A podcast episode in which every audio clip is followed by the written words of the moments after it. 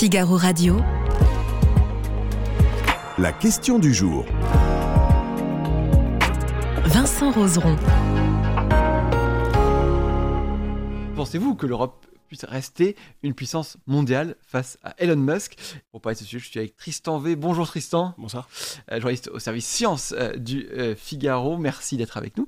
Déjà, Tristan, il y a une page qui se tourne avec le dernier lancement d'Ariane 5. Ouais, c'est le dernier lancement d'Ariane 5, qui est donc le lanceur emblématique d'Ariane Espace et de l'Europe en général. et donc, ça va être son 117e lancement. c'est un lanceur qui a connu une réussite exceptionnelle avec un taux de réussite de plus de 98%. et c'est un lanceur qui a longtemps été le leader du marché des satellites commerciaux, donc de télécommunications notamment. Euh, qui s'est fait ravir un peu cette première place par euh, Elon Musk ces dernières, années, son Falcon 9, euh, Falcon 9. Et, voilà, et c'est surtout un dernier vol qui va laisser un grand vide, hein, parce que le il n'y a pas la, la, successeur qui est Ariane 6. elle n'est pas encore disponible, il n'y a pas eu son vol inaugural. on pourrait y revenir, mais même pas après son vol inaugural, il y aura ça va prendre un peu de temps de rentrer dans une phase vraiment euh, on va dire, euh, de, un rythme de vie normal, classique, surtout qu'on Ariane Espace aimerait augmenter la cadence de tir par rapport à Ariane 5. Euh, et voilà, donc il y a au moins six mois à attendre avant le vol inaugural au mieux. sachant que sur la, entre Ariane 4 et Ariane 5, par exemple, il y avait un tuilage de quelques années. Et heureusement, parce que le premier vol d'Ariane 5 avait été un échec. Donc ça avait permis pendant euh, les 3-4 années qui avaient suivi le, premier vol d'avoir euh, encore, je ne sais plus combien, une poignée d'Ariane 4 mhm. qui ont pu euh, effectuer des, lancements, notamment institutionnels. Et voilà, et là ça intervient dans un autre contexte encore un peu plus difficile, parce que Ariane Espace a tout simplement aucun lanceur actif en ce moment. Vega C, donc le petit lanceur, a connu un échec en décembre, et donc il ne repartira pas en vol avant la fin de l'année. Il va repartir en vol, mais avant la fin de l'année. Et, euh, et Espace ne lance plus de Soyuz hein, depuis le, conflit en Ukraine et l'invasion russe. Donc euh, voilà, situation délicate pour Arianespace. Euh... il faut rappeler, Arianespace, c'est une entreprise euh, commerciale qui envoie euh, des satellites, et pas que, mais qui envoie des satellites dans, dans l'espace et qui fait payer pour ça. Exactement, Arianespace, c'est la société commerciale. En gros, il y a l'ESA, donc l'Agence spatiale européenne, qui est maître d'ouvrage, donc celle qui finance le développement des nouvelles fusées. Ensuite, on a un industriel qui la fabrique, en l'occurrence Ariane 6 euh, qui la conçoit. Euh, donc là, c'est euh, Ariane Group. Donc c'est voilà, on va dire une industrie dédiée qui est, une émanation notamment d'Airbus, mais pas que. et ensuite, il y a une société qui commercialise, et donc qui est Ariane Espace. Ariane Espace qui est devenue maintenant à majorité une filiale d'Ariane Group. Mmh. Historiquement, c'était plus compliqué. les choses ont été simplifiées ces dernières années. Et donc c'est Ariane Group qui maintenant chapeaute un peu, on va dire, la conception, la production et la commercialisation de, la fusée euh, indirectement. Donc cette architecture-là a un peu changé. Euh, mais Ariane Espace, donc voilà, qui est l'entreprise qui commercialise, commercialisait aussi d'autres fusées, donc le lanceur italien euh, à, dominante italienne Vega et Soyuz. Il y avait un accord avec les Russes et ils il commercialisaient des, Soyuz, à la fois d'ailleurs depuis depuis euh, depuis voilà depuis Kourou en ah, Guyane, où, là ils ont créé un pas de tir euh, spécialement pour accueillir Soyuz mhm. on appelait Soyuz en Guyane d'ailleurs euh, mais Ariane Espace commercialisait aussi des Soyuz depuis Baïkonour et notamment une partie des, lancements prévus pour OneWeb hein, la grande constellation d'internet à haut débit concurrente des Starlink d'Elon Musk avait choisi Ariane Espace comme mhm. client, a toujours choisi Ariane Espace comme client, et un certain nombre de lancements de se faire avec Soyuz et ne pourront pas se, faire avec Soyuz. Donc voilà, il y a, tout un espèce de, de flou en fait. De mauvaise passe, on va dire. Euh, ouais, clairement, pour un espace et l'Europe du spatial, c'est vraiment, vraiment une mauvaise. Euh, une mauvaise période. Alors comment on, en est arrivé là? Normalement, quand, on, le dit, quand on termine d'utiliser, pourquoi on utilise, on n'a plus d'Ariane 5 et pourquoi Ariane 6 n'est pas encore arrivé? Mais alors, il y, a deux manières de répondre à cette question. La première, c'est qu'Ariane 6 a du retard. Euh, il y a trois ans de retard environ. Après, pour un nouveau lanceur, on va dire, c'est pas totalement surprenant, c'est assez fréquent qu'il y ait quand même beaucoup de retard. Mhm. Euh, donc euh, voilà, et, le, le, en vrai, un espace compté sur Soyuz pour effectuer le tuilage. Parce qu'en fait, voilà. le, le, tuilage. le tuilage, c'est le recouvrement. Hein, c'est D'accord. N'importe quoi, mais pour un, un tuilage, c'est voilà, qu'on on fait en sorte que l'équipe d'avant et l'équipe d'après euh, se, se, recouvre pour pas qu'il y ait un trou euh, entre les deux. Donc, euh, et donc ce, ce un espace compté sur Soyuz pour faire un peu le tuilage parce que finalement on peut avec les agendas repousser un peu les satellites télécom et ce qui est important c'est de pouvoir lancer ces satellites institutionnels donc de l'agence spatiale européenne qui tombent qui est la personne qui te finance quand même, mhm. etc. C'est bien de pouvoir lui assurer un service. Là, typiquement, euh, le satellite de l'Agence spatiale européenne Euclid, euh, qui devait partir l'année dernière avec une Soyuz, va finalement partir en juillet là, à bord d'une Falcon 9 mhm. d'Elon Musk. Oui, c'est un, ça fait un peu désordre. Voilà, ça fait, ça fait un peu désordre, d'autant que, on, on, le disait en début de live, euh, ça, va, ça va durer, cette, cette période. ça va durer, alors au moins 6 mois, mhm. parce que parce qu'il y a le, le, le, maximum, on va dire, qu'on pouvait attendre pour Ariane 6. Pour Vega C, ça devrait être dans ces eaux-là. C'est ce qu'on a, voilà, ce qui se murmure ces dernières semaines. Il n'y a pas de date euh, exacte, mais ça devrait se faire, euh, voilà, euh, probablement peut-être ou à la fin de l'année ou début 2024. pour Ariane 6, c'est moins clair. Il n'y a pas eu de date. Il y a eu un comité exécutif récemment, donc il n'est pas sorti de date exacte. Il y a quelques jalons encore importants, un test de deuxième étage, un test complet de premier étage. Euh, sur tir en Guyane. Euh, de, ces tests-là va dépendre un peu la, date de lancement inaugural. Je pense que dans le contexte actuel, euh, le droit à l'erreur n'est jamais réellement permis dans cette. Enfin, ça on pourrait en reparler d'ailleurs. C'est pour Elon Musk, le droit à l'erreur est toujours permis, mais il a une, une, philosophie très très différente. L'échec fait partie de la réussite. Oui, c'est ça. Bah, en fait, c'est c'est un modèle complètement différent. Quoi. Il fait des prototypes dont il sait que ce ne sera pas les modèles euh, mhm. finaux. Mhm. Et il sait qu'ils sont pas. sont probablement pas fonctionnels. Et mhm. il les envoie quand même pour voir et pour faire de l'expérience. Et puis euh, faire de l'itération et, et changer tout le, prototype suivant, etc. etc. Euh, l'approche, que ce soit la NASA d'ailleurs avec son lanceur SLS ou l'Europe via Ariane Group, c'est une logique plus traditionnelle. Euh, voilà, on essaie de tout bien contrôler au fur et à mesure pour que on arrive sur le pâtir et que tout se passe parfaitement. Mhm.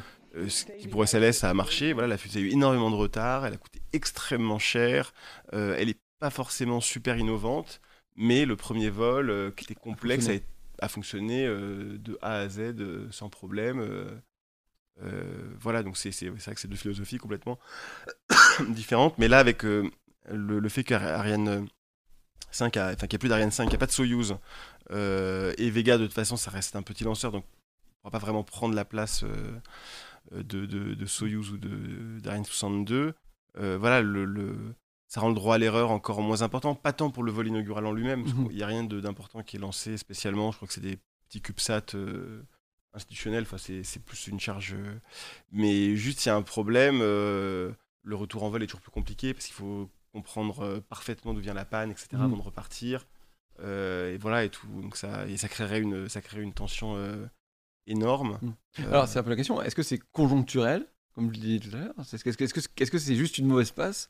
Ou est-ce que ça peut signer, peut-être pas la fin, mais c'est un peu la question qu'on se pose finalement. Est-ce que ça va rester? Est-ce que l'Europe peut rester une puissance spatiale? Je pense que bon après c'est tout est une question d'argent. Euh, mm. euh, si, si l'Europe a envie de se donner les moyens d'avoir un lanceur quoi qu'il en coûte, comme euh, dirait, comme, Emmanuel Macron, Emmanuel Macron pendant le Covid, ce sera toujours possible d'avoir un lanceur quoi qu'il en mm. coûte. Si vous voulez. Après c'est voilà, si vous voulez avoir une industrie rentable, très compétitive, au meilleur standard des autres, c'est encore un peu différent. Je pense qu'aujourd'hui, il est trop tôt pour pour euh, tirer la conclusion que l'Europe est dépassée. L'Europe est, c'est terminé. Mhm. Euh, il y a encore euh, un espace assure que son carnet de commandes est rempli. Enfin, assure, mhm. elle le, montre également. Hein, c'est pas il n'y a pas de raison de ne pas les croire. C'est des clients comment dire, officiels, publics. Les, euh, voilà, donc elle a, un, carnet de commandes euh, qui est très bien rempli euh, pour Ariane 6, ce qui veut dire que les clients ont confiance, ils ne sont pas inquiets, mm. il doit avoir un certain niveau de transparence du côté d'Ariane Espace vis-à-vis de ses clients. voilà, donc ça, cette partie Ariane 5, Ariane 6, on va dire, elle est, elle est, elle est délicate, mais pour l'instant, il n'y a pas lieu de, de, crier au, au drame. mais c'est vrai que le vol inaugural devient de plus en plus euh, important, Mhm. de plus en plus de pression. Il se pose aussi la question de savoir pourquoi il y a eu euh, certains retards récents. Est-ce que c'est simplement, euh, voilà, euh, dire dans, dans le des, les opérations de notamment de de tests de, des, des segments sol, donc du pas de tir, et des relations entre le qui ont pris du temps. Est-ce qu'il y a eu des problèmes aussi dans la fabrication, la ligne de fabrication, des défauts, des choses comme ça? Ce serait plus embêtant. Mhm. Euh, pour l'instant, Ariane Group communique très très peu euh, sur, euh, La question. sur la question, sur les Mhm. retards, sur ce qui s'est passé lors des essais combinés. Donc c'est un peu, c'est un peu difficile de, de savoir à vrai dire. Euh, voilà, et il y a comme une partie conjoncturelle qui est la guerre en Russie. Et le, à l'époque où le partenariat est fait entre Ariane Espace et, et la Russie, il n'y a pas lieu de penser Oui, qu'il y aura un problème. qu'il puisse que- y avoir un tel. euh, Oui, parce que c'est aussi la question, c'est que c'est une alliance européenne, il faut que tous les membres de l'alliance, alors là, il y a- aussi la Russie, mais il faut aussi que tous les membres de l'alliance au sein de l'Europe s'entendent bien. Oui, bah là en l'occurrence ça repose beaucoup sur le, la collaboration franco-allemande. euh, euh, voilà, Ariane, Ariane 5 a- et, et Ariane Espace sont, sont, sont vus comme étant français, mais voilà, il faut bien voir que le lanceur est en fait très très franco-allemand. hein. Mais, Euh, mais les Allemands aussi ont cette perception hein, que c'est un lanceur français. C'est pas simplement euh, du chauvinisme. euh, Oui, d'accord. mais probablement parce qu'il a été imaginé plus par l'agence spatiale française, le CNES, euh, parce que Ariane Espace a longtemps été euh, détenu à grande partie par le CNES justement. Mhm.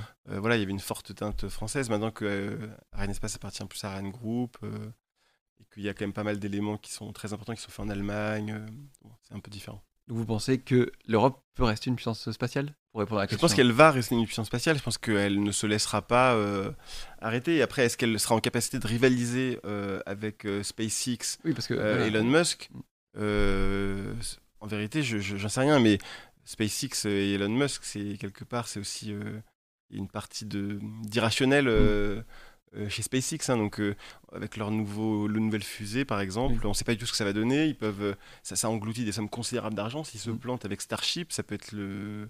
Ça peut être le début de la fin. Oui. Euh, Parce que là ça, là, ça a raté le- le- le- leur, dernier- leur dernier lance. Enfin, ça a raté. Ça a décollé, ça a mais ça a raté. mais ça a raté. Euh, ça- disons que c'est un, Il, il- il y a il- des grosses questions environnementales. tout l'argent que gagne SpaceX Mhm. est investi euh, dans ce programme gigantesque euh, dont la NASA a besoin pour retourner sur la Lune, dont Elon Musk rêve pour aller un jour sur Mars, qui pourrait changer totalement les capacités d'emport dans l'espace et donc les coûts pour l'exploration. Donc ça pourrait complètement révolutionner le, le monde, mais, mais c'est pas fait quoi. Mhm. Euh, si, si Elon Musk n'avait pas réussi à faire euh, Falcon 9 et à faire une fusée réutilisable, je pense que personne ne prendrait vraiment au sérieux Starship. Oui. Euh, trop gros, trop massif, trop compliqué. Bon, maintenant, comme euh, on, fois. avait déjà dit ça de Falcon 9, euh, Mhm. personne euh, oserait dire Starship, c'est voué à l'échec. Mais le fait est que c'est pas encore, euh, c'est pas encore euh, non plus euh, un concurrent crédible euh, non plus. Alors, on avait les images de, de- des, des Falcons de, de- d'Elon Musk et, de, et de SpaceX, et on, et on les voyait qui c'était fusées réutilisables. Est-ce que Ariane va utiliser cette technologie?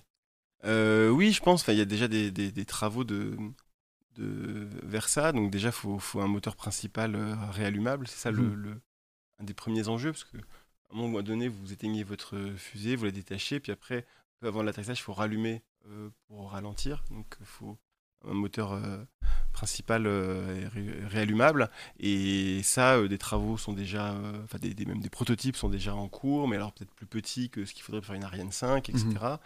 Euh, voilà, il y, a- il y a plein, plein d'enjeux, mais c'est cl- clairement le. Je pense qu'il n'y a plus personne dans le spatial aujourd'hui qui ne qui ne s'oriente pas vers l'utilisable. Les Chinois euh, ont présenté un projet de fusée réutilisable, on dirait une Falcon 9 euh, Oui, ça, a- euh, ça a été refait. quasiment euh, copié-collé, c'est assez amusant. Euh, mais voilà, euh, euh, du coup, euh, oui, je pense que Ariane Group et les a réfléchi à la prochaine génération, mais au moment où Ariane 6 est décidé, euh, clairement, euh, à l'époque, les gens n'y croient pas trop encore. Donc euh, c'est ça qui, qui explique, euh, j'ai envie de dire, ce retard, mais, euh, mais SpaceX reste un peu un, un ovni. hein, euh, euh, voilà. euh, Blue, Blue Origin, euh, une compagnie de Jeff Bezos qui veut aussi faire du réutilisable et faire des fusées réutilisables, euh, Il y on n'a toujours pas vu leur fusée euh, orbitale réutilisable. On a vu les petits sauts de puce, euh, enfin sauts de puce entre guillemets, hein, Oui, euh, suborbitaux Mm. euh, pour euh, envoyer quelques, les touristes quelques minutes euh, dans l'espace et revenir sur Terre. Euh, ce, qui est, déjà une prouesse, hein, je veux dire, je veux pas minimiser le. Mais c'est pas une fusée orbitale qui met Mhm. des trucs sur orbite, quoi. Oui. Euh, on n'est pas Et c'est un autre niveau. C'est pas le même niveau, quoi. Et, et, pour l'instant, l'orbite orbitale, elle, tous les ans, on dit qu'elle va voler peut-être l'année prochaine. Et mhm. voilà, on est encore là. Donc, c'est pas facile, quoi, de faire, de faire une fusée. Et Elon Musk, ça mettra son crédit. Hein, il a l'air de rendre ça facile, mais je crois qu'on peut dire que ça l'est pas. c'est peut-être ce qu'on va redire de tout ça. Merci en tout cas Tristan d'avoir été avec nous. Merci à vous, les du Figaro, d'avoir été nombreux à nous suivre. Je vous rappelle cette question que vous pouvez retrouver sur le site du Figaro. Face à Elon Musk, euh, pensez-vous que l'Europe puisse rester une puissance spatiale? Et eh bien les gens sont plutôt d'accord avec vous. D'ailleurs, 56,69% euh, des votants euh, pensent comme vous. Tristan, à bientôt sur Figaro Radio.